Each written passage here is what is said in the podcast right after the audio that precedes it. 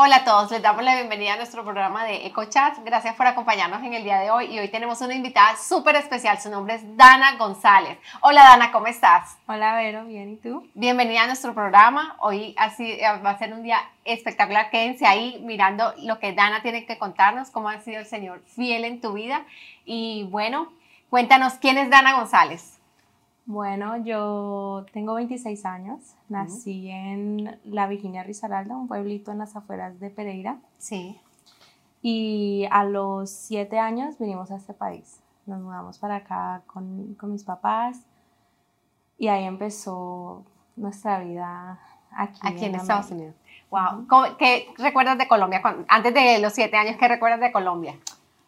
Las fincas, el tiempo que pasábamos en familia, con mis primos. O sea, en Colombia la vida fue muy diferente porque mi papá tenía un puesto importante en el gobierno colombiano y, era muy diferente, la vida era muy diferente y, aunque lo teníamos todo, no teníamos nada, porque no teníamos a Jesús y, mi papá tenía vicios y mis papás se separaron un tiempo, entonces de verdad que venir aquí fue como una restauración para, para nuestra familia. Para todas las familias. ¿Cuántos hermanos tienes?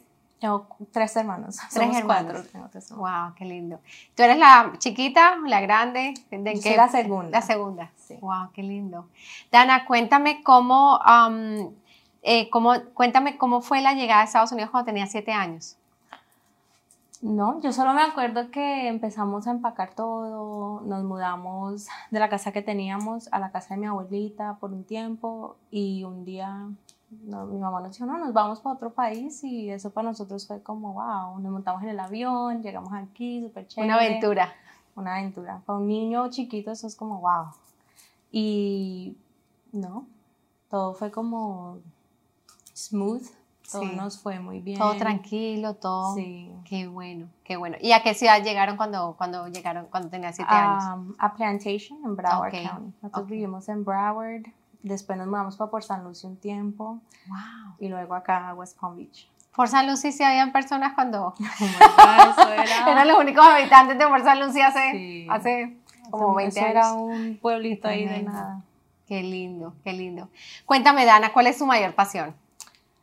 De verdad que yo creo que trabajar con niños y los niños en general, eh, desde que era muy chiquita, yo, yo sentía como un llamado con niños. Yo, amaba a los niños, amaba a mis compañeritos. Yo, cuando empezamos a ir a la iglesia, empecé a servir el Ministerio de Niños, en, en, pues en otra iglesia, no en Christ Fellowship. Y, y yo era la líder de niños y después en Car Fellowship empecé a servir ahí hasta el punto que llegué a trabajar con la iglesia en el Ministerio de Niños y, y siempre he tenido como esa pasión de, de, defender, de hablar por aquellos que no pueden hablar y los niños no tienen mucha voz, porque cuando uno es niño es como todo tímido, no quiere confrontar los problemas, entonces siempre, siempre he querido trabajar con ellos y cuidar de ellos. ¡Wow, qué lindo!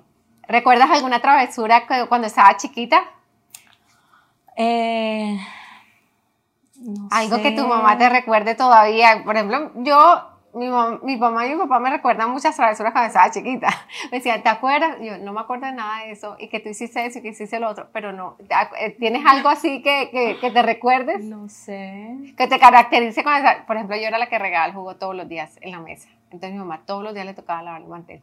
Eso era. No, yo, mi mamá siempre dice que yo era muy tranquila y la verdad no, no sé. Yo era muy, muy picky para comer, eso sí. Eso sí me acuerdo las luchas que tenían conmigo para comer. ¿En serio? ¿Qué era lo que comías? Yo sufro con mi hija porque no le gusta comer. Wow. No sé, me gustaban las papitas fritas y si yo no. Si no hayan papitas, no, eso es como los niños que si no hay arroz, no hay comida. O que el desayuno, si no hay, mis hijos, si no hay huevos, no, no desayunaron. Entonces, no, no hemos desayunado porque no hemos comido huevo. Yo, como así? Es parte de su, o como la gente con el arroz. Entonces era súper piqui, solamente cuando habían papitas fritas era que... Sí, sí, y era una lucha. Yo me sentaba a comer y todo el mundo se paraba de la mesa y yo todavía era sentada ahí con mitad del plato. A veces yo me acuerdo, tengo una memoria viva de mi abuelita licuándome todo. Para que comiera rápido. que comía. Ay, tú no sabes que yo hacía eso con Tomás. Tomás Todavía es la hora. Él, es lento. Él comía, pero lento. Entonces todos terminamos de comer y él una hora más, así, igualito que tú. Y, y cuando estaba a mí me tocaba, me tocaba, pues estaba chiquito, me tocaba, cogía un tetero y le cortaba el chupo de arriba y le ponía en la licuadora las lentejas con la carne y la, el arroz y las licuaba y ese niño se tomaba ese tetero en 30 segundos. El tetero así lleno. Y yo, esa es la solución. Cuando salíamos a la calle, el tetero iba listo.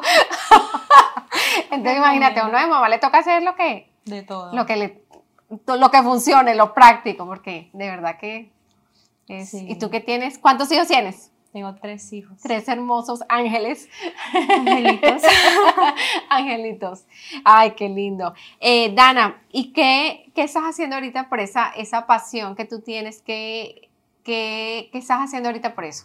Bueno, en el momento en sí estoy en casa con los niños, con mis tres hijos. Eh, los dos mayorcitos van a la guardería y me quedo con Sara en la casa.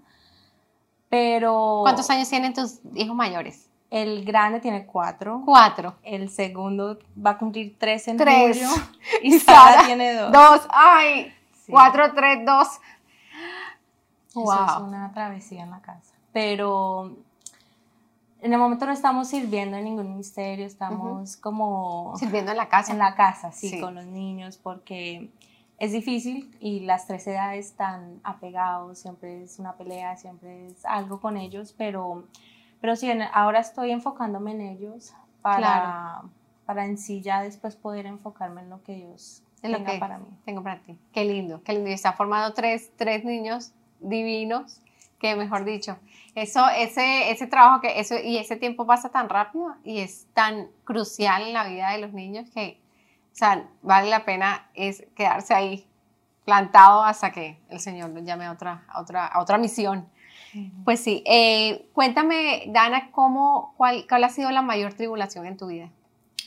Yo creo que, bueno, tú sabes, en todo momento pasamos situaciones difíciles. Yo te pudiera contar, por ejemplo, la que estoy pasando ahora, pero yo creo que la que formó más mi carácter y me hizo cambiar más para Jesús fue cuando yo tenía 16, 17 años, yo tuve un novio.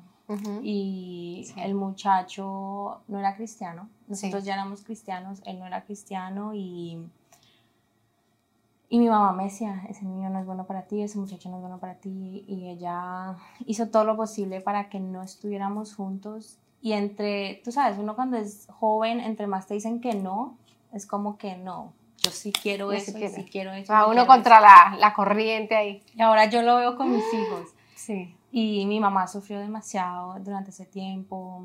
Eh, y yo dejé como mi primer amor, que era Jesús. Yo dejé de, de, serle fiel a Jesús, yo dejé de caminar en sus caminos. Yo, él, él como que me metió tanto en la cabeza de que la religión era mala, de que el cristianismo era malo, que yo quería votar la Biblia y yo no, no podía votarla porque en sí yo sabía, no usar la palabra de Dios, no, no la puedo votar, entonces la tiré debajo de la cama y ahí coleccionó em, polvo y, y, yo iba a la iglesia porque me obligaban a ir a la iglesia, pero, pero ya después de como, mi mamá como que dejó de insistirme tanto, sí. yo no sé, ella, ella hablaba con la gente y la gente como que le decía, no le insistas, deja que ella misma va a reflexionar y, llegó un punto que de verdad yo empecé a ver lo feo que era el muchacho, lo feo que me había convertido la vida. Yo quedé sin amistades. Yo me gradué de high school a los 17 años sin amigas, porque mis amigas todas como que vieron el cambio en mi vida y no, no quisieron estar alrededor mío. Entonces me gradué sin amigas, empecé la universidad sin amigos. Qué porque me aislaste totalmente. Por un muchacho, por alguien que, que, en la luz que yo tenía en mi vida trajo oscuridad. Mm. y, y yo dije, no, si yo lo tengo a él, lo tengo todo. Y, y me di cuenta como lo tóxico que era eso y lo dejé. Y, y en ese momento mi mamá se convirtió en mi mejor amiga. Eh, y empecé a buscar a Dios. Ahí fue cuando también cambiamos de iglesia. Sí a Christ Fellowship y ahí encontré amistades, ahí encontré un ministerio donde podía dar como esa pasión que tenía, donde podía enfocarme en Jesús. Sí. Y, y Dios empezó a traer personas a mi vida que, que, fueron cambiando mi vida, que fueron apoyándome. Qué lindo. Que no me juzgaban, porque también como esas viejas amistades me juzgaban y, y no me amaron a mí en, en, en, lo más oscuro de mi vida. Sí. Y Dios me mostró gente que, que me iba a amar en lo bueno y en lo malo. Sí. Entonces, ahí saqué la Biblia, empecé mi relación con Dios otra vez y me bauticé. Qué lindo. Nos bautizamos y, y de verdad que, que, empezó una nueva etapa. Una nueva restauración. ¿Cuándo entró Jesús en tu corazón, Dana? Eh, como te dije, en Colombia mis papás se separaron y a través de esa separación mi mamá empezó a buscar de Jesús. Sí. Ella tuvo un grupo de vida en su casa con Gloria en. Colombia. En Colombia, con Gloria Maldonado, no sé si la conoces. Gloria Maldonado era vecina, eh, vivían en la misma... Ella era maestra de mi mamá o de mi sí. papá, no sé, ella fue estilista, ella era la que nos cortaba el pelo y todo Qué eso lindo. en Colombia. Ay, no sabía eso. Que... Y ella es una gran mujer de Dios. Una gran mujer de Dios, que ahorita está acá, también en la iglesia. Sí, Qué con su lindo. esposo. Qué lindo. Y ella empezó un grupo de vida con mi mamá en, en, la casa de nosotros en Colombia. Sí. Y a través de ese grupo de vida mi papá empezó a, a volver a la casa, a volver a su hogar. Qué tremendo. Sí, entonces él se vino para acá y ya después nos vinimos nosotros. Y ya al estar todos aquí empezamos a buscar de Dios como familia. Yo tenía por ahí 10 años. Qué lindo. Wow. Sí. Entonces llegaron llegó ese momento oscuro en tu vida. ¿Y cuánto duró ese momento? ¿Cuánto duró ese momento? Eso fue como un año y medio. Un año y medio. Pero no todo fue así como tan oscuro ahí mismo. O Sí. sea, los últimos seis meses de esa relación fue cuando en realidad yo me di cuenta como estoy mal, estoy grave, estoy... Habías hecho de esa, de esa persona un dios. Sí, y, y no disfruté, por ejemplo, tú sabes aquí el senior year, el último año de la, de la high El school. colegio. Es como el más importante, es donde tú puedes celebrar, tú puedes ir a prom, tú puedes ir a grad bash. Yo no disfruté nada de eso. Wow. Porque era como, él me decía, como, ¿cómo puedes tú disfrutar con tus amigos si no puedes disfrutar conmigo? Porque mis papás prácticamente me prohibieron verlo. Y Qué eso tremendo. fue como la psicología que él me metió a mí era tan horrible que... Pero yo no me di cuenta Sí, porque sí. era, era una niña ingenua y no escuchaba consejo sabio que me Sí. daban mis papás, que me daban de pronto las niñas de la iglesia que eran mis amigas. Sí, es tremendo. Es que cuando uno está enseguecido, no hay nada que. ah, Solo el Señor. Cuando uno Solo está, Jesús. solo Jesús, solo Jesús. Qué lindo. Entonces saliste de eso, te volviste la mejor amiga de tu, de tu mamá. Ay, Sí. yo me imagino tu mamá. Yo llamo a mi mamá No. literalmente por ahí cuatro veces al día. Porque Qué es lindo. que ahora uno ve, ay, ahora que soy madre, veo todo lo que ella me decía y, y veo todo el esfuerzo que ella, que ella tenía y, e hizo con nosotros cuando éramos niños.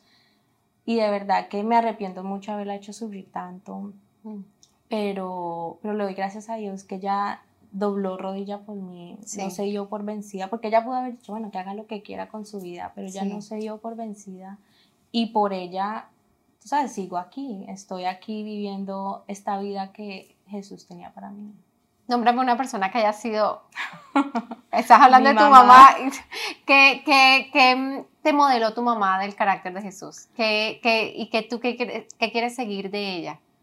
Eh, yo quiero ser como ella en el sentido de que ella es una mujer que ora por sus hijos, que lucha por sus hijos, por su familia y como, como te dije, en Colombia ella buscó de Dios y, Sí. y ella quiso mejorar, ella quiso ser más fuerte y Sí. encontró la roca que nos da esa fuerza. Encontró a Jesús y por medio de Jesús se restauró su matrimonio, restauró su familia. Mm.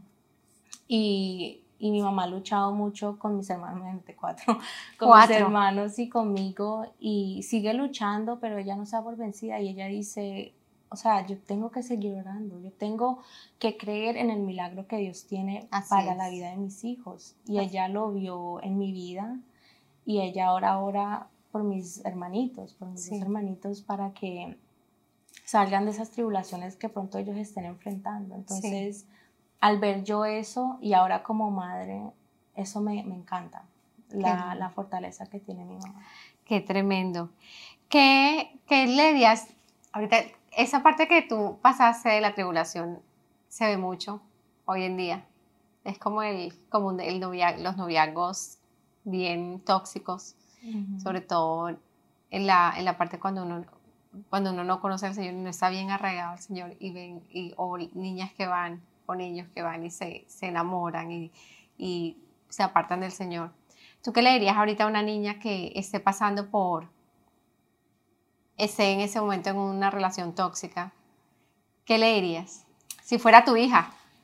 yo le diría que Dios tiene un plan para ella, Dios tiene un plan para ti, Dios, el tiempo de Dios es perfecto y Dios no quiere que nos dejemos llevar por la oscuridad. Dios diseñó un plan tan hermoso para nosotros que si nosotros nos enfocamos en lo que queremos, la carne siempre va a querer lo que no es bueno para nosotros. En cambio, si nos enfocamos en lo que Dios tiene para nosotros, en la palabra de Dios, siempre vamos a estar en paz, siempre vamos a estar en ese momento que Él tiene para nosotros. La decisión es nuestra. Yo tomé la decisión incorrecta y pasé por un tiempo muy feo, por un tiempo que ahora ni me gusta pensar en eso, pero si nos enfocamos en Dios y si buscamos ayuda, buscamos consejo sabio, Dios nos va a sacar de eso y nos va a dar paz. ¿Qué pasos tú piensas que fueron claves para salir de esa, de esa, de esa situación? Eh, definitivamente buscar de Dios, empezar esa relación con Dios, quebrantarme ante Él y mm. decirle, me siento sola, porque es que estaba sola, literalmente, o sea, no tenía amigos, yo no salía. Y tú sabes, los niños a esa edad, los muchachos a esa edad salen con sus amigos a comer o al cine o a esto, yo no salía. Y, y, al yo quebrantarme ante él, al yo sacar la Biblia debajo de, literalmente la saqué debajo de la cama, abrirla, empezar a ir a una iglesia nueva, Dios puso amistades nuevas y amistades sanas, porque también yo pude haber corrido por el otro camino y buscar un auxilio en, otras, en otro estilo de vida, de rumbear o de esto, y aquello, pero Dios puso amistades sanas, amistades que querían lo mismo que yo, tú sabes, entonces salíamos a comer, salíamos al cine, eh, estudiábamos juntos, y eso era lo que yo en realidad necesitaba. Qué tremendo. Diana, ¿te recuerdas la primera vez que entraste a la iglesia, eh, a Christ Fellowship? Sí. ¿Cómo fue? Cuéntame. Fue un Easter, fuimos un Easter y, y yo fui directamente a servir porque mi mamá habló con Noemí Sí. Y le comentó a Noemí como mi hija está rebelde, ella necesita servir y no me hicieron entrevista, nada. Eso fue, me dieron la camiseta y me dijeron, vente a servir. Qué y, tremendo. Y me acuerdo que ese día conocí a Luis, a mi esposo. ¿En serio? Sí. El, primer, día, que llegaste a la iglesia. Ah, se dan cuenta cuando. En la ir a la iglesia. Ir a la iglesia, soltera. Hay que, hay que servir. hay que servirle al Señor y hay que ir a la iglesia. Ahí el eh, Señor le tiene un regalito. Sí, yo lo conocí, pero no, o sea, para mí. De verdad, yo pensé que él estaba casado y que tenía hijos, pero bueno, no. Eh, pero sí me acuerdo que llegué y fue un, un servicio de la Pascua eh, eh, hicimos lo que teníamos que hacer ese mismo día, me dijeron, mira, tú vas a enseñar a las niñas de tercer grado, te vas a sentar con ellas y les vas a dar este plano. Y eso fue así y, y, ahí conocí a varias niñas que hasta el día de hoy son demasiado especial para mí. Qué lindo. Niñas que, que me dicen como tú, tú hiciste algo en mi vida, tú cambiaste mi vida y eso para mí es otra vez la gloria de Dios y Dios usándome a mí para para eh, cambiar la vida de Cambiar la vida. Como, como instrumento de restauración para, a través de ti. ¡Wow! ¡Qué lindo! ¿Y cuándo comenzaste a servir con Luis? Porque yo me acuerdo que ustedes, yo, yo iba allá a Elementary a ayudar a Matías y tú estabas siempre con Luis. Luis. ¿Cómo pasó ese primer día? Vio a Luis, comenzaste a servir y después ya eh, los veo juntos. Eh, eso fue, yo empecé a ir a Christ en el 2012. Y yo me di cuenta como a finales de 2012 que me gustaba Luis, me parecía un chico, un hombre de Dios, porque eso era lo que era, un hombre de Dios. Eh, obviamente tenía sus defectos o lo que fuera, pero era un hombre de Dios y, y yo empecé a orar por él porque yo dije, bueno, es un muchacho estudioso, de buena familia, entregado a Dios, está sirviendo a Dios en el Ministerio de Niños, sí, que yo amo los niños. me encanta. y, y en el 2013, de verdad, casi todo ese año yo empecé a orar y yo, Dios, a mí me gusta Luis, yo quiero a Luis, Luis, Luis, Luis, Luis, Luis. Y ese es. todo ese año, Luis a mí no me, o sea, que, le, que yo sintiera que yo le movía el piso a Luis, no, no. porque él no, no, era, no demostraba eso. Sí. Pero él sí me dice ahora que él creía que yo era linda, pero yo era más joven. Yo tenía, cuando yo conocí a Luis tenía 17 años. ¿Y Luis cuántos años tenía? 24. 24. Ay, señor. Entonces él decía, no. Claro, él te veía como una niña. Y, y, un día, como que eso cambió. Un día en, en la fiesta de, de Año Nuevo en casa de Los Pinos. ¡Qué eh, tremendo! Nos vimos ahí y ahí fue cuando él dijo, no, esta niña está bonita, voy a, a ver qué pasa. Y el 15 de febrero del 2014 fue que nos hicimos novios. Oh my goodness, qué lindo, qué lindo. Mira, encontraste a tu, a tu esposo ahí. Sirviendo. Sirviendo y tomó tiempo de oración, tomó tiempo de oración, que es lo, eso es súper, súper lindo porque a veces nos metemos en relaciones así y, y, no, por medio de la oración, por medio del, o sea, en el tiempo del Señor, en el tiempo del Señor fueron pasando todas las cosas. ¿Y, y qué pasó después de que, de que ya se hicieron novios? Eh, nos hicimos novios y pues, o sea, nosotros servíamos juntos y era eso, era una relación de servir juntos, pero no, no era que fuéramos amigos o que saliéramos juntos, no. Entonces, en el tiempo como de, de, esa fiesta de Año Nuevo al 14 de febrero, empezamos a ir a un grupo de vida juntos y ahí fue cuando nos empezamos a conocer un poquito más. Y después de hacernos novios también llega ese tiempo de conocernos, de conocer la personalidad. Yo era demasiado tímida y él, de verdad que Luis fue muy paciente conmigo porque yo era muy tímida y como que me gustas tanto que no sé qué decir, no quiero no sé, sí, parecer una boba, no sé. Y, era, no sé, como tres meses así, de raritos, pero después de eso ya como que salí de ese, de ese shell en el que estaba y, y, ahí sí empezó nuestra relación a florecer, eh, orábamos juntos todas las noches, eso era lo que hacíamos, o sea, nos si no estábamos juntos nos llamábamos y orábamos juntos, si estábamos juntos terminábamos orando juntos. Y eso yo creo que fue lo que nos mantuvo siempre como firmes, firmes en el Señor, firmes en nuestra fe, porque lo pusimos a Él en el centro. Sí. Y al, como al año y dos meses me propuso matrimonio y en agosto primero del 2015 nos casamos. ¡Wow! ¿Cuál ha sido la mayor aventura de su matrimonio? Ah, yo creo que definitivamente ser foster parents ha sido fue algo que Dios puso en mi corazón recién casados. Llevamos seis meses casados cuando Dios puso eso en mi corazón y él, él como que no, eso no es para mí, no sé. ¿Cómo fue, cómo, cómo sentiste que Dios puso eso en tu corazón, Dana? ¿En qué momento, se está diciendo lo de foster parents, eh, ¿cómo se dice foster, foster, parents? En, en, español, ¿cómo se dice? Eh, padres sustitutos. Padres sustitutos. El Señor te puso en el corazón Dana, quiero que tú seas una madre sustituta. ¿Qué eh, pasó cuando tú le dijiste eso? Y comenzó, ¿En qué momento? Cuéntame cómo pasó eso. Cuando el Señor lo puso en tu corazón. Y después... No sé si tú te acuerdas cuando hacíamos Church United en la iglesia. Sí, sí. Entonces hubo un año que se fue el enfoque. Sí. Foster care. Y me acuerdo, estábamos en Journey Church, estaban hablando de eso. Eh, la, la agencia de Place of Hope, la agencia de Four Kids estaban ahí comentando de eso. Y yo desde chiquita anhelaba ser madre, yo anhelaba ser mamá y yo dije, bueno, o sea, yo amo a los niños, yo, yo quiero ayudar a los niños, quiero, eh, tú sabes, Dios nos dice, cuida de las viudas y de los huérfanos. Y yo, wow, o sea, esto para mí fue como que yo quiero hacer eso. O sea, ellos hablando y yo texteándole a Luis, yo, tenemos que ser foster parents. Y él como que, ¿de dónde salió eso? Estás loca, llevamos seis meses de casados y tú quieres ya tener niños prácticamente. Entonces yo se lo comenté a él, hablamos de eso, yo le dije, le traje la panfleta, se la leí, le dije, mira, todos los niños que hay en necesidad, y él como que no, no, eso no es para mí. Mm. Y así duramos casi tres años. Sí. Casi tres años, no, casi dos años y medio. Yo se lo comentaba a veces, más que todo cuando teníamos Church United, que volvían al tema y volvían a decir como hay esta necesidad. Entonces yo llegaba, yo le decía, Luis, pero mira, esto y esto.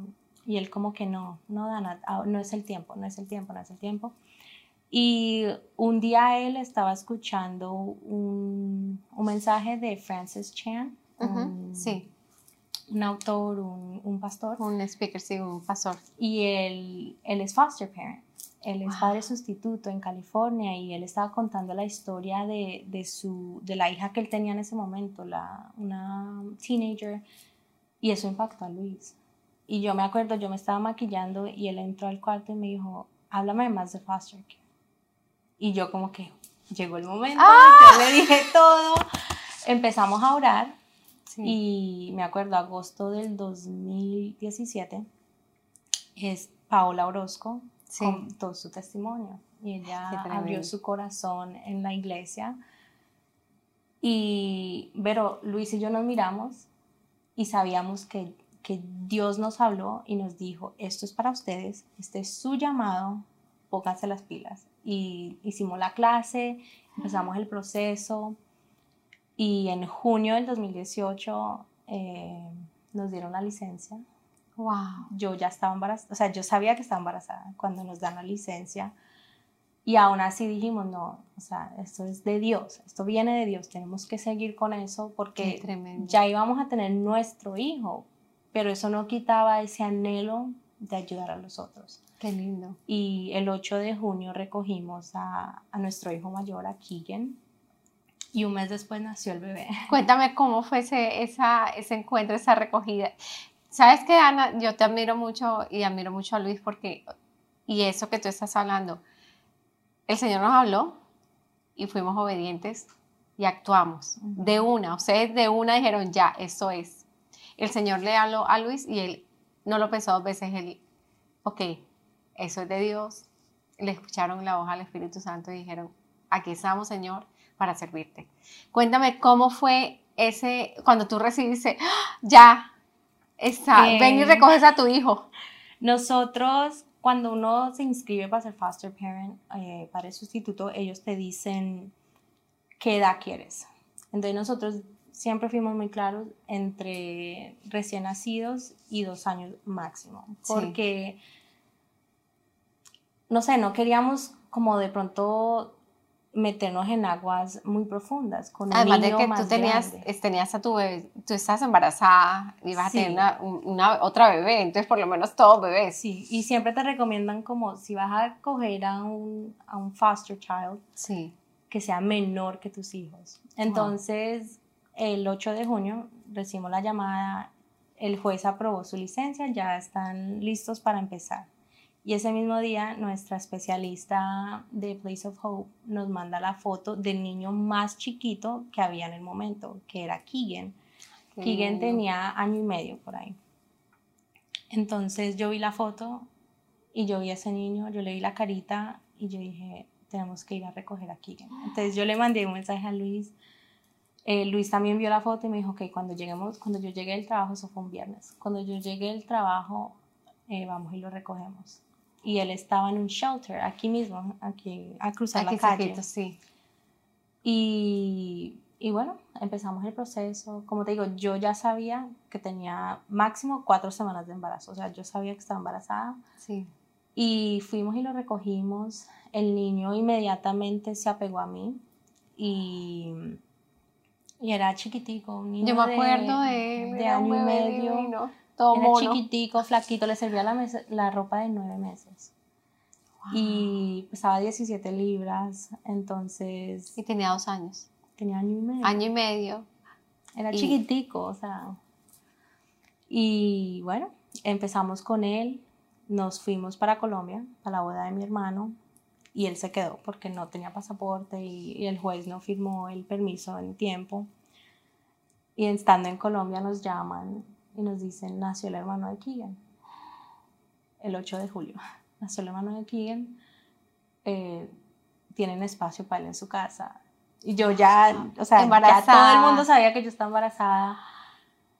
No lo pensamos, dijimos sí. Entonces llegamos de Colombia a la semana con dos niños, un recién nacido, un niño de año y medio y yo embarazada. Y esperando, ay, qué tremendo, Ana, qué tremendo. Sea, son unos empezó la aventura. Y ahí empezó la aventura. ¿Cómo fue, cómo, cómo fue tu embarazo? ¿Cómo...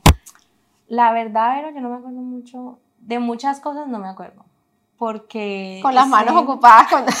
ese primer mes para mí fue traumático, porque imagínate un niño de año y medio que tenía, o sea, un apego a mí tremendo, porque yo fui esa madre cuando él perdió a su madre, él, pierde a su mamá, porque se lo quitaron de la mamá, no es que la mamá se murió ni nada, pero él pierde a su mamá, llego yo, soy su mamá, y encima de eso tengo un recién nacido, tengo vómitos en la mañana, de verdad yo no me acuerdo, el mes de julio entero, yo no me acuerdo mucho de eso. Qué tremendo. De verdad, el cuerpo como que la mente dijo, no, entró, en, entró, en, un estado de limbo. sí. Lo que me acuerdo después de eso es al, chico, al bebé lo hospitalizaron cinco días. Me acuerdo de eso porque algo traumático, entonces uno siempre se acuerda de lo más traumático. Yo embarazada en el hospital con un bebé, Keegan con mis suegros, porque mi suegra estaba en vacaciones de verano, entonces ella se pudo quedar con él. Em, y ya luego de eso como que hay una, hay una calma, hay una paz, porque decidimos meter a Keegan a, daycare, el gobierno paga eso, entonces dijimos, bueno, vamos a coger esa ayuda, lo metemos en la guardería y ya como por seis horas en el día estoy yo con el bebé. y es una calma, es una paz. Keegan empezó a crecer, empezó a socializar, empezó a ser más amigable. Y, y ya ahí sí me empezó a acordar, pues ya la barriguita creciendo, cuando nos dimos cuenta que era una niña. Mm. Em, en diciembre de ese año, del 2018, nos llaman y nos dicen, los niños van a volver con su mamá biológica. Después de seis meses, después de ustedes con el recién nacido, con el el hermanito de Keegan y y con Kaden. Wow. Eh, nos dicen, los niños van a ir con la mamá. ¿Qué sentiste en ese momento? Ay, no. O sea, como, como que el alma se me fue del cuerpo porque eran mis hijos, yo los amaba. Con el bebé yo tenía una relación porque él era mi bebé, ¿sí me entiendes? Yo fui quien, quien estuvo con él esos primeros meses de no dormir.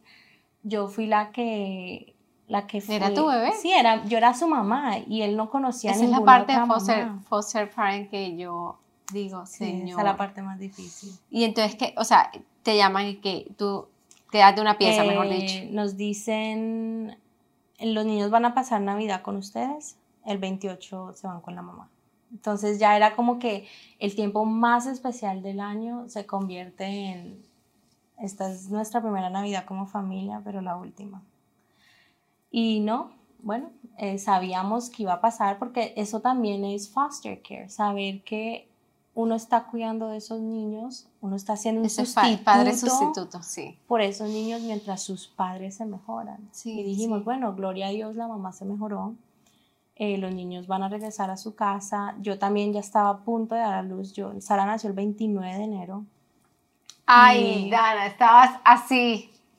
Y bueno, dijimos, ese es el tiempo de Dios, con el dolor en el alma, el dolor en el corazón. Yo lloré casi todos los días. Eh, los niños se fueron. Eh, pero también, te digo, el tiempo de Dios es perfecto, porque me dio tiempo a mí ya de, de organizar el cuarto de para, Sara. Prepararte para la niña. Eh, pudimos pintar el cuarto, pudimos organizar todo. Ahora teníamos un espacio para su ropa porque antes era el cuarto de los niños. y dónde íbamos a poner a Sara. Sara iba a dormir con nosotros, pero Sara no tenía su espacio. Entonces fue el tiempo de, de organizar todo para Sara, de por, no por fin, porque no quiero que suene feo, pero como de disfrutar ese último mes de mi embarazo. El Señor, el Señor te permitió ese tiempo precioso con tu, con tu bebé en la barriga, porque después de, ahí ya cuando salía. Sí, y entonces al ellos irse nos hacen la pregunta, ¿van a cerrar la licencia? Entonces dijimos que sí, porque pues ya venía la niña. Y dijimos, la vamos a cerrar por un año. Entre Luis y yo hablamos, un año exacto la vamos a cerrar. Y ya cuando Sara tenga un año, volvemos a reconsiderar si es algo que queremos hacer en ese momento. La niña nace en julio de, no, en agosto del 2019, nos llaman y nos dicen, la mamá de los niños recayó en las drogas. Los niños vuelven a entrar a foster care ¿En qué eh, tiempo, perdón? En seis meses. De... seis meses después de que se los entregan, la mamá recae.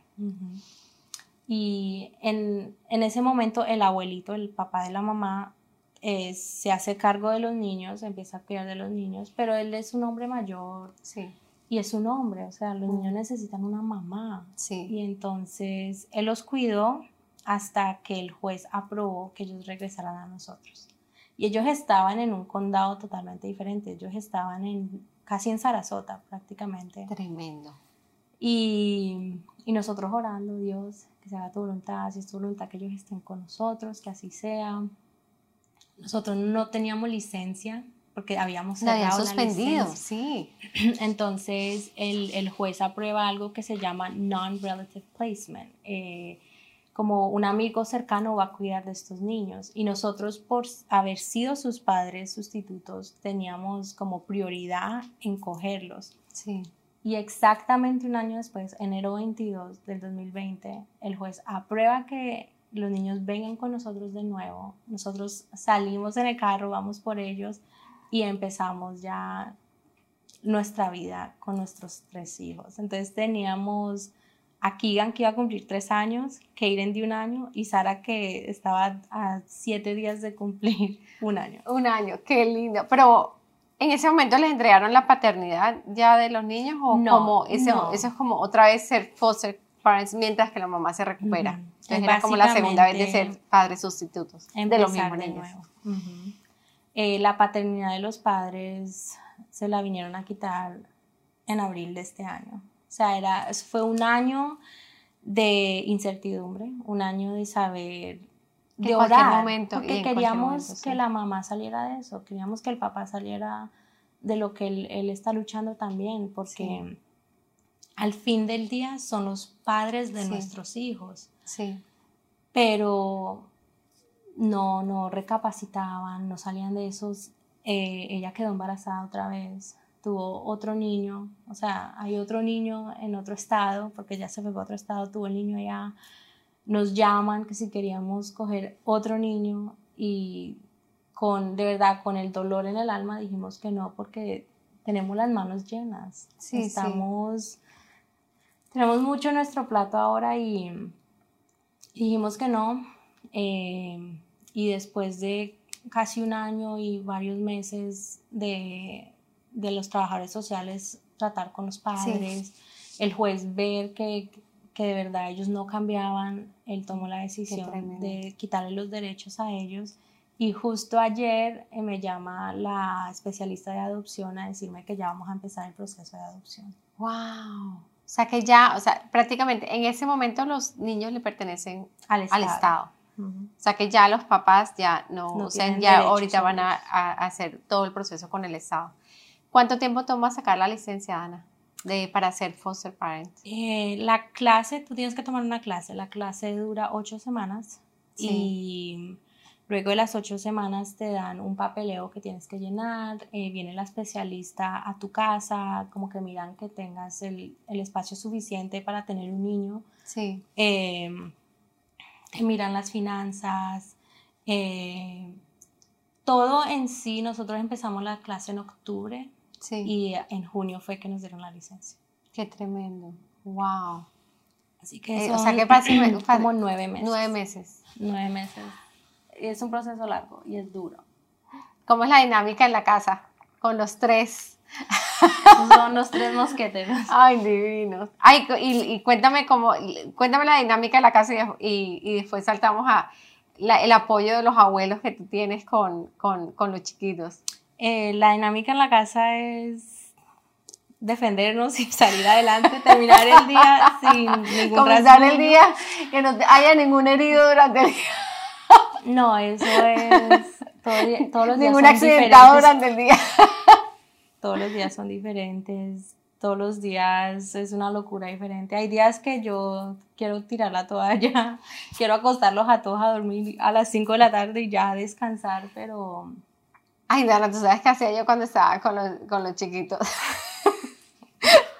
corría el reloj, corría el reloj, todos los relojes de la casa. Y Matías a veces me decía, pero mami, el sol está afuera, ¿por qué, ¿Por qué no vamos a dormir? Mira el reloj. ya son las ocho y media de la noche, es hora de dormir. Ay, no sé. Entonces llegaba, me acuerdo que llegaba Carlos de, ahorita que tú estás hablando de eso, llegaba Carlos del trabajo y decía, que uno va manejando y llegando a la casa y cuando llegué a la casa estamos en otro tiempo, estamos en otro, en otro, como decir, Eastern Standard Time, aquí estamos en Pacific Time. Sí, no, yo a veces, bueno, me diste una excelente idea. Todos los relojes. Cambiar todo. No, a veces de verdad que me desespero, porque son tres niños prácticamente de la misma edad.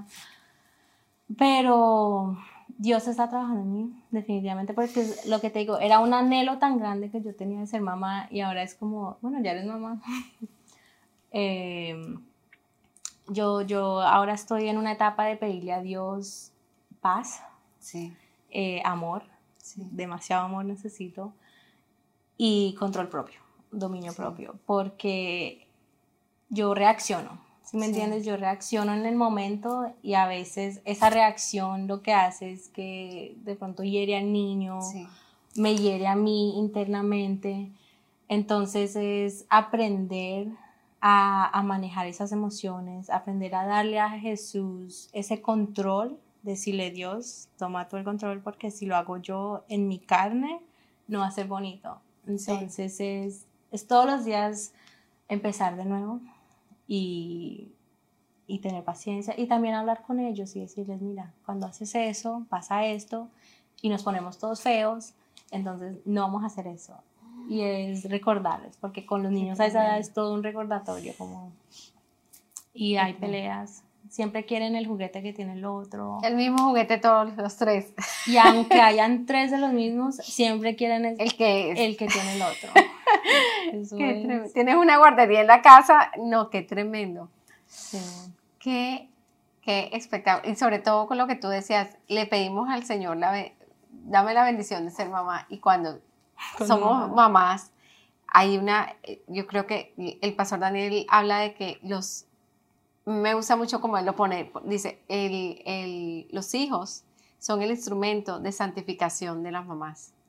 Y es cierto, porque de verdad que ahí es donde tú ves, ahí es donde salen exactamente a flor de piel todas las debilidades de uno, en el carácter, en el, en la, en el carácter, no, en, la, en la parte que tú dices de reaccionar cuando el niño está, que, mejor dicho, está uno desesperado y ellos están más desesperados que uno y comienza una turbulencia, mejor dicho.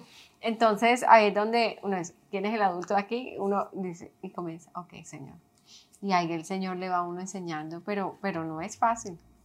No, no, a veces yo me tengo que poner yo misma en time out porque si no es, pierdo la, la paciencia, pierdo todo. Una vez yo, yo eh, ya dije, o me voy o me voy. Me voy al playground. y literalmente me fui sola al parque donde no había nadie y dije, eran siete de la noche y dije, me quedé ahí como una hora, así que ya, leyendo un libro acerca de, de, me acuerdo el libro tanto, se llama Practicar la presencia del Señor, y era un libro chiquitico, y ese día, esa, esa tarde, en ese momento me quedé en el carro, en el parque parqueado al frente del pleno, leyendo el libro, y dije, ya, puedo regresar. Sí, no, a veces hay que encerrarlos a cada uno en un cuarto, donde uno sepa que no pueden... Eh, como lastimarse y uno mismo salir y respirar aire fresco, calmarse y ya luego empezar de nuevo, porque si no se vuelve loco. ¡Wow! ¡Qué tremendo! Eh, cuéntame cómo, cómo las personalidades de los tres, cómo son los tres meses que, o sea, pelean y todo eso, pero cómo, cuéntame cómo es Keegan, cómo es el de la mitad. Kaden. Kaden. ¿Y el de la mitad se llama? Keegan, Kaden y Sara. Okay. Ah, es Keegan, ok. Keegan. Keegan es un payaso, Keegan le encanta hacerte reír, él es el que si se cae y ve que alguien se ríe, él vuelve y se cae para verte reír. Qué lindo. Él es un amor, él es el que más, bueno, es el más grande, es el que más escucha. Eh, y es muy, un niño muy contento, un niño que, que, tú lo ves y tienes que sonreír porque él tiene una sonrisa Siempre en está cara, feliz. sí. Kaden es el del carácter más fuerte. Kaden es, es terco. Él quiere lo que él quiere y lo quiere ya y lo quiere a su manera. Y si tú le dices que no, es un líder. Grita. No, la líder es Sara. La líder, ah, la, la, líder, la que manda todo el, todo el batallón es Sara. Es Sara, sí eh, Kaden, pero Kaden es, entonces ese también es ahora nuestra, como nuestro challenge de ver cómo hacemos con Kaden. Pero cuando él no está así en su modo, quiero es cuadriculado, así. Es un amor, él, tiene una conexión conmigo, o sea, Kaden me busca a mí más que Sara me busca a mí. Wow, Mi suegra siempre lo dice como, Kaden tiene una conexión de hijo y madre con Dana que a veces no se ven Sara. Y él, si yo estoy sentada, él viene y se me sienta encima, él siempre es mami, mami, mami, mami. Qué lindo. Sí. Y es, un amor, es, un, es tierno.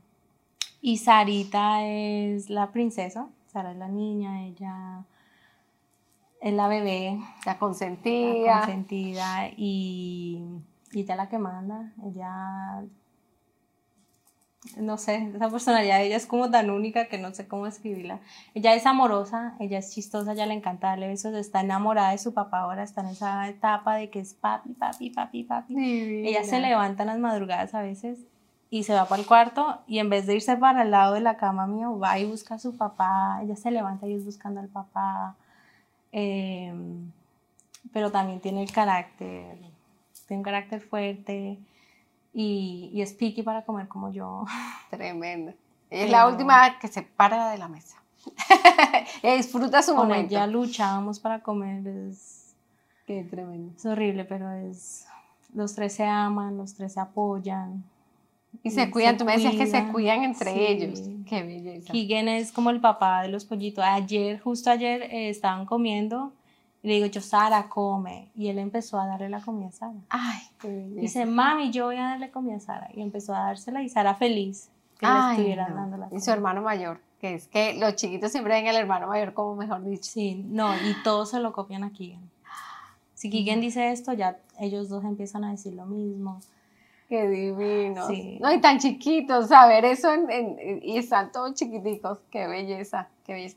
Dana, ¿qué palabra de la Biblia es la roca que te sostiene diariamente, que hace que tú estás pasando por tremendos felicidad, tristeza, challenge, retos.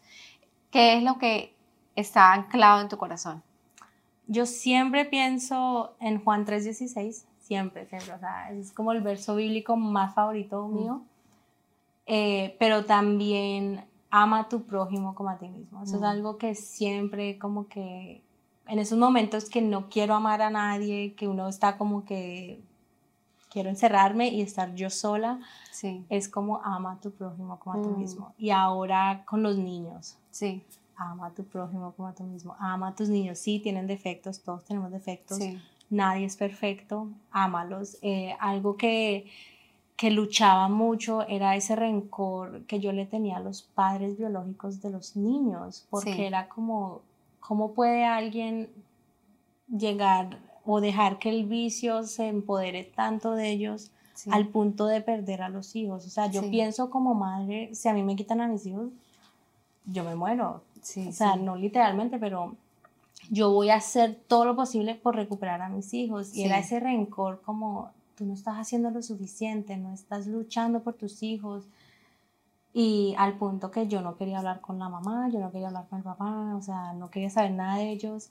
Y era eso, era ese recordatorio, ama a tu prójimo como a ti mismo, ama a tu prójimo como a ti mismo. Y hasta el punto que dije, bueno, le mandé un texto a la mamá de ellos y empecé a comunicarme con ella. Y, y como que dejé esa puerta abierta con ella, como si quieres comunicarte conmigo, puedes comunicarte conmigo. Eh, yo no no tengo rencor. Eh, estoy agradecida con Dios que te usó a ti para darme a mí mis dos hijos. Sí. Y, y ya ella estaba todo como a su disposición. Desafortunadamente ella no, no me habla, no, no me, o sea, no quiere tener conversación conmigo. Pero Luis hizo lo mismo con el papá y el papá sí está un poquito más involucrado y pero es eso, era, era ese recordatorio de Dios, ama a tu prójimo, ama a tu prójimo. Y hasta el punto de, de, que no te puedo decir yo la amo a ella, porque es que el sentimiento no está ahí, pero Dios sí me sanó el corazón para poder tolerarla, para poder perdonarle a ella el daño que le hizo a mis hijos. Sí, sí. Porque es un daño emocional que los niños tienen, que los niños luchan. Y aunque eran tan chiquitos, ellos pasaron por mucho, especialmente Keegan. Keegan vio el abuso, Keegan vio muchas cosas y yo lo veo en él. La mm. ansiedad que ese niño tiene es mucha. Y el bebé también, el bebé tiene cositas que uno dice como que Mm, eso, eso es parte del embarazo. Ella no tuvo un buen embarazo con él.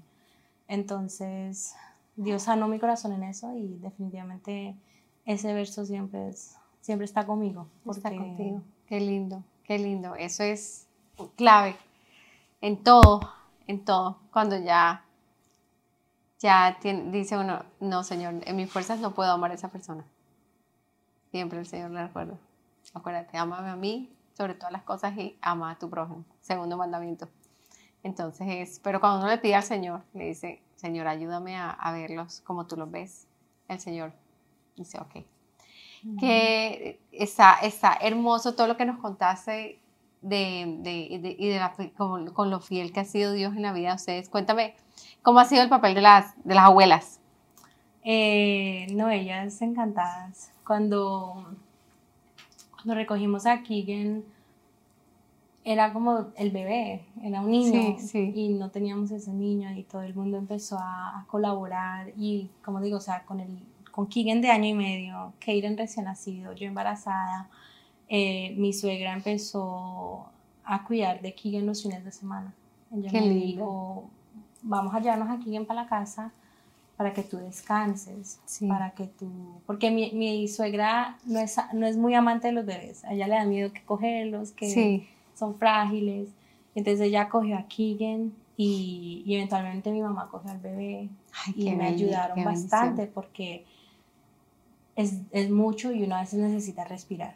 Y no necesita, y más embarazada, y, y, hasta el día de hoy mi suegra cada rato es yo voy a recogerlos del daycare. Qué lindo. O ellos duermen en la casa de ella. Eh, y ella siempre busca como darnos esa, ese descanso, Alicia, a mí. Porque ella ve, o sea, mi mamá también, ellas ven lo difícil que es y ellas saben lo difícil que es porque ellas fueron madres.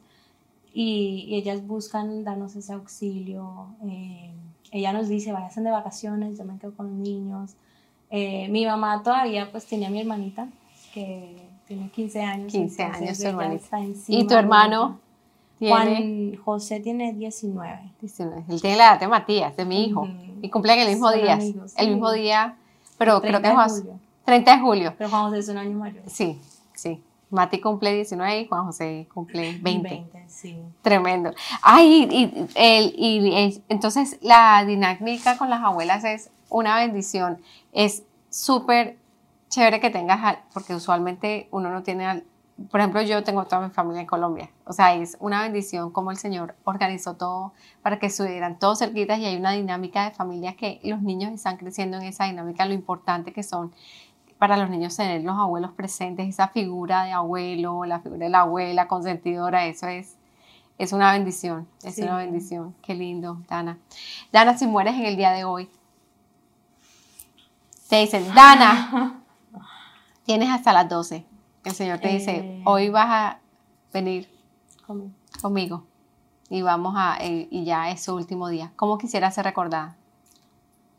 Ah, yo quisiera que mis hijos como que me recordaran una madre amorosa, una madre que los cuidó, que como que, que se acuerden de ese esfuerzo que uno da por ellos, sí. que, y que siempre digan como, wow, mi mamá siempre luchó por nosotros, siempre nos amó, siempre nos cuidó, siempre trató de darnos todo lo que pudo. Eh, y que la gente se acuerde como Dana tenía un amor por los niños, tenía un amor por las personas que, que no tenían voz.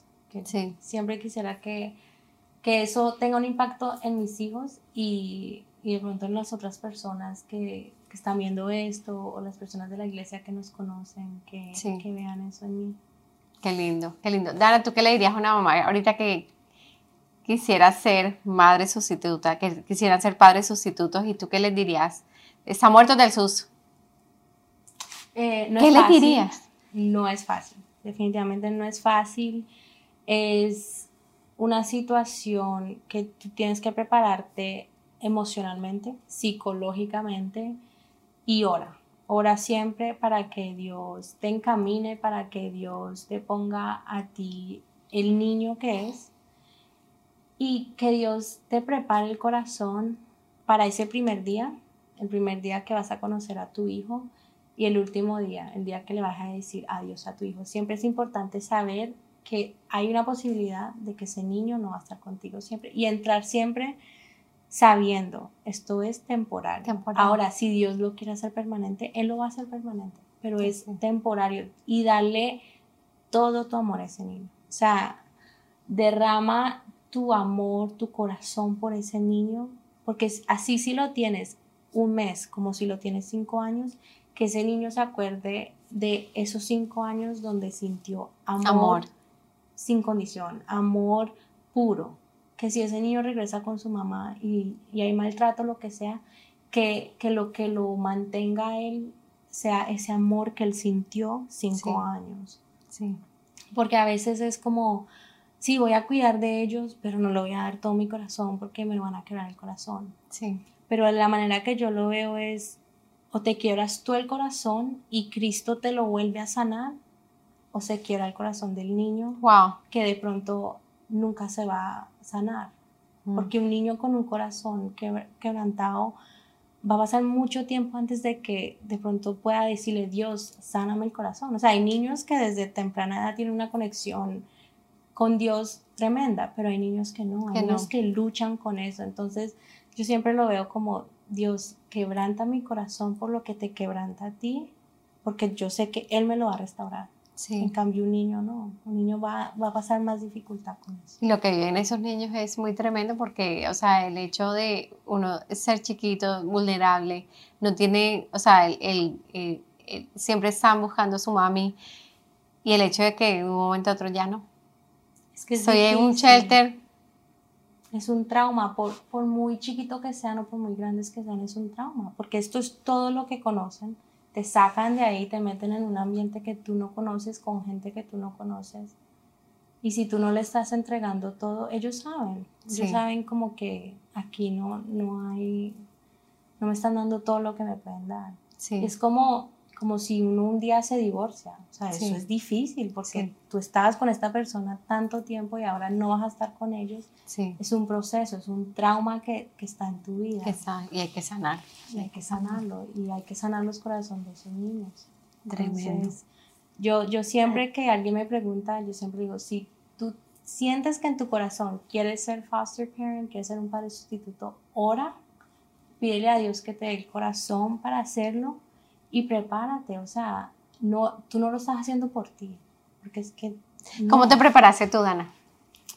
Eh, la verdad, no, no, no hubo así que preparación, yo, yo solo dije, esto es lo que Dios tiene para mí, esto es lo que yo he querido hacer por tanto tiempo y lo voy a hacer. Cuando sabiendo que algún día nos iban a llamar eh, a decirnos que los niños no iban a estar con nosotros, y cuando sí llegó esa llamada, oramos mucho y la oración los preparó. Dios. La oración nos preparó. Se lo entregamos a Dios como Dios, tus planes son perfectos, tú sabes por qué estás haciendo esto y, y Dios nos dio las fuerzas de poder entregar a los niños, de empacar, o sea, yo empacando toda la ropa de ellos, yo era llorando porque una parte de mí se iba, una parte de mí se iba, yo no sabía si los iba a volver a ver y y escribiéndole toda la mamá como a él le gusta esto, a él le gusta que se le haga esto cuando va a dormir, vamos a arrullarlo o esto o aquello.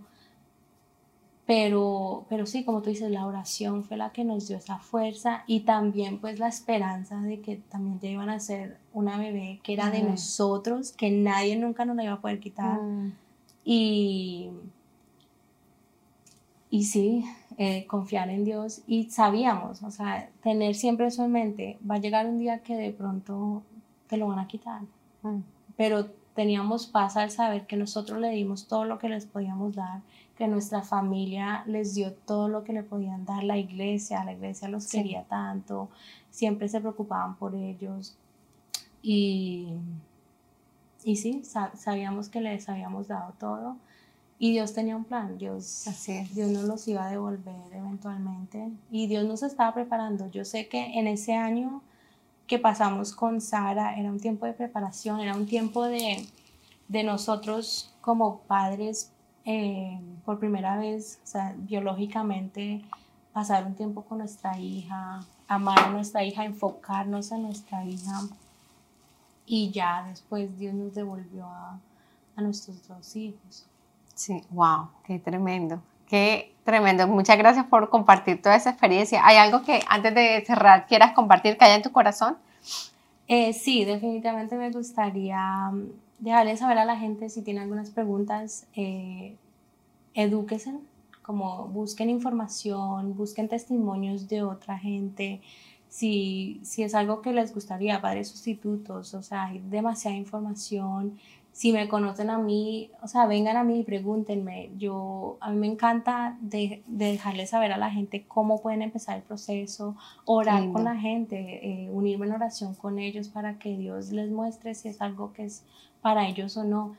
Y también no tengan miedo, no tengan miedo porque Dios nos da un espíritu de, fortaleza, Dios nos da un espíritu de salir adelante.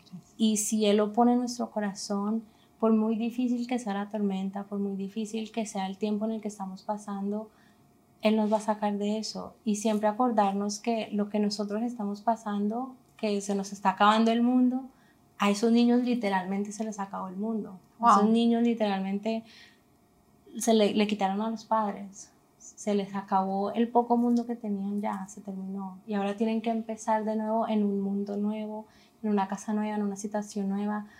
Hay demasiados niños en este condado. Hay demasiados niños. Hay tantos niños que necesitan una familia que los mandan a otros condados. A vivir en otros condados porque en West Palm Beach no hay suficiente gente. No hay suficiente padres sustitutos. No hay suficiente. Yo trabajé con la agencia de, de DCF, del Departamento de Niños y Familias, que tiene a los foster niños, a los foster kids, y, y me di cuenta de verdad, no hay tanta necesidad, pero no hay suficiente gente que lo hace. Y también, o sea, nosotros somos cristianos, nosotros lo vamos a hacer de, de un lugar de amor. No lo vamos a hacer por la plata que nos puedan dar y la plata que nos dan no es nada, o sea, tú no vas a salir adelante con eso. Hazlo porque lo quieres hacer, porque hay, padres sustitutos que lo hacen sin amor, lo hacen por hacerlo. También nosotros lo podemos hacer con el amor de Cristo, en mente, para dárselo a esos niños, para traerlos a Cristo. Y la gran bendición, perdona, la gran bendición que, que tenemos es que la comunidad, o sea, estamos en una comunidad que, son, que, eh, que lo acoge, entrando en una comunidad con, con la iglesia. Como, háblame de esa, de esa comunidad que ustedes, que nosotros tenemos en la iglesia, ¿cómo, cómo fue que tú dices, lo acogieron, los acogieron en la iglesia? Sí, o sea, nos apoyaron. Eh, eh, por ejemplo, Gaby, Gaby Rodríguez, ella siempre nos dijo cómo yo puedo cuidarlos y ella me acuerdo una ocasión que vino y se quedó con ellos para que Luis y yo pudiéramos salir y tener un tiempo juntos solos. Eh, sentíamos y sabíamos que, la congregación nos estaba apoyando en oración. Sí. Eh, nos estaba apoyando eh, como si era de pronto trayéndonos comida o ropa para los niños o pañales. Y, y eso es lo que vale. Eso es lo que vale porque o sea, yo a veces no me doy cuenta que tú estás orando por mí, pero mm. sé que hay un respaldo ahí. Sí. Y, y, saber que nunca estamos solos, porque yo sé que si yo me sentía sola, yo podía llamar a alguien de la iglesia, a Noemí, a, Gladys, y ellas iban a estar ahí para mí. Había un respaldo ahí para mí, mi suegra, o sea, otras mamás que ya saben lo que, lo que es lidiar con niños y nunca estamos solos, es que nunca. El Espíritu Santo de Dios siempre está con nosotros, siempre está cuidándonos, siempre está guiando nuestros pasos y también pues el apoyo que, que me daba mi esposo a mí y que yo le daba a mi esposo. Entonces, yo de verdad, si es algo que tienen en su corazón, edúquense acerca de eso, oren y tomen un paso adelante. O sea, pueden tomar la clase, pueden tomar la clase, pueden escuchar todo lo que uno aprende en esas clases y después de que tomen la clase, si dices, no, esto no es para mí, bueno, sí. intentaste, pero no te dice por vencido antes de empezar, porque eso es algo que nos pasa mucho, como tenemos ese sueño, tenemos ese anhelo, pero decimos, no, eso es muy grande para mí, entonces mm. no lo voy a hacer. Eso es cierto, eso es cierto, es dar un paso y el Señor, si es la voluntad de Él, Él va adelante, va adelante. Muchas gracias, Dana. Qué lindo ese compartir, qué lindo. Muchas gracias por haber venido. Es un honor tenerte acá. Y bueno, ahora damos por terminado este programa. Recuerden, esta información, toda la información de Dana va a estar en los comentarios de, nuestro, de este video y va a estar el contacto, el email, el teléfono y pueden contactar a Dana en el momento que ustedes quieran, hacer todas las preguntas que ustedes quieran y Dana está disponible para ayudarles en ese proceso si eso es lo que el Señor quiere eh, para, para su familia. Entonces, esperamos que ese programa haya sido de mucha bendición para ustedes. Recuerda que esta historia de fe está disponible en todas nuestras plataformas de YouTube, Spotify, iTunes, Google Podcast, entre otras. Comenta, comparte, dale me gusta y haz clic en la campana de notificaciones para que estés al día con nuestras últimas publicaciones. Nos vemos en la próxima. Chao. Bye.